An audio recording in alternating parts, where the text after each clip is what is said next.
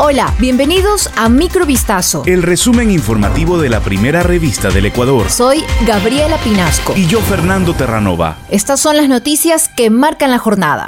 7 de febrero de 2022. Richard Ortiz, Joel Escudero y Alejandra Cárdenas, quienes obtuvieron los puntajes más altos durante el concurso de renovación de la Corte Constitucional, fueron designados por la Comisión Calificadora como los nuevos magistrados del organismo. Ana Donoso y Luis Arango quedan en la lista de elegibles. Los magistrados salientes fueron escogidos este lunes 7 de febrero mediante un sorteo en el que aparecieron los nombres de Ramiro Ávila, Hernán Salgado y Agustín Grijalva. Salgado, presidente saliente de la Corte Constitucional, se encargó de seleccionar desde un recipiente de cristal los papeles con los nombres de los magistrados salientes. Entre los jueces que eligió estuvo él.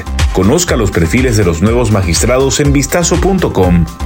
Los estudiantes del régimen Sierra Amazonía retornaron este lunes 7 de febrero de 2022 a las clases presenciales tras las disposiciones emitidas en el Comité de Operaciones de Emergencia Nacional.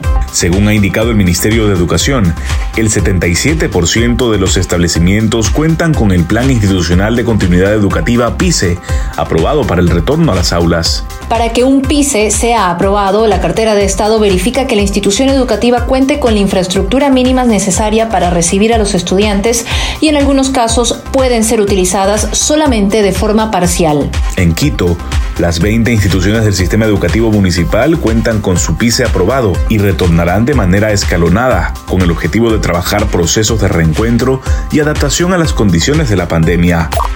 La Comisión de Fiscalización y Control Político, con cinco votos a favor, aprobó el informe sobre el juicio político en contra de Ruth Arregui, superintendenta de bancos, en el cual se recomienda al Pleno de la Asamblea Nacional que archive el referido proceso. Luego de las comparecencias dentro de la actuación de pruebas, así como de las pruebas documentales, la mesa legislativa consideró que no se ha demostrado el incumplimiento de funciones. En el informe se menciona que en ninguna de las causales alegadas por el interpelante, el asambleísta Darwin Pereira, se evidencia que Arregui haya incurrido en incumplimiento de funciones constitucionales y legales como superintendente de bancos, por lo que se recomienda el archivo de la presente solicitud de juicio político. Al presentar la solicitud, Pereira explicó que eran ocho las causales que sustentan el juicio político que tienen que ver con la presunta inacción o falta de control por parte de Ruth Arregui a instituciones del sistema financiero.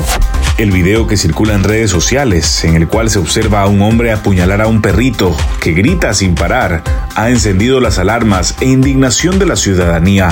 La alcaldesa de Guayaquil, Cintia Viter, informó este lunes 7 de febrero que los delegados de la Dirección de Bienestar Animal, en conjunto con la Policía Nacional, realizaron un operativo para buscar al responsable del asesinato del can.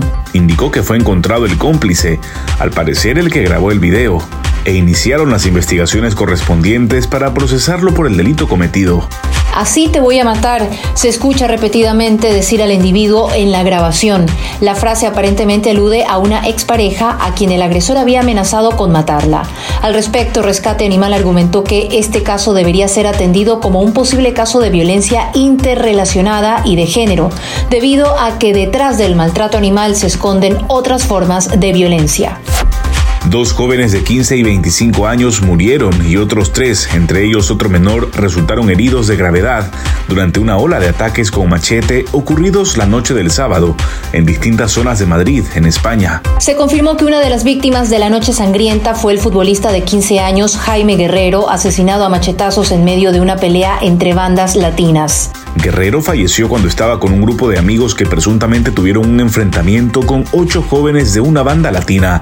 No obstante, las investigaciones apuntan a que el joven futbolista no estaba involucrado directamente en el problema que desató la pelea, pero que no pudo escapar del lugar y fue rodeado por varios jóvenes, uno de los cuales se le produjo una herida mortal. Los casos se investigan como independientes y por el momento han sido detenidas dos personas, un español de 20 años de origen sudamericano y un ecuatoriano de 27, sospechosos de la muerte del joven en un parque del barrio madrileño de San Fermín. Esto fue Microvistazo. El resumen informativo de la primera revista del Ecuador. Volvemos mañana con más. Sigan pendientes a vistazo.com y a nuestras redes sociales.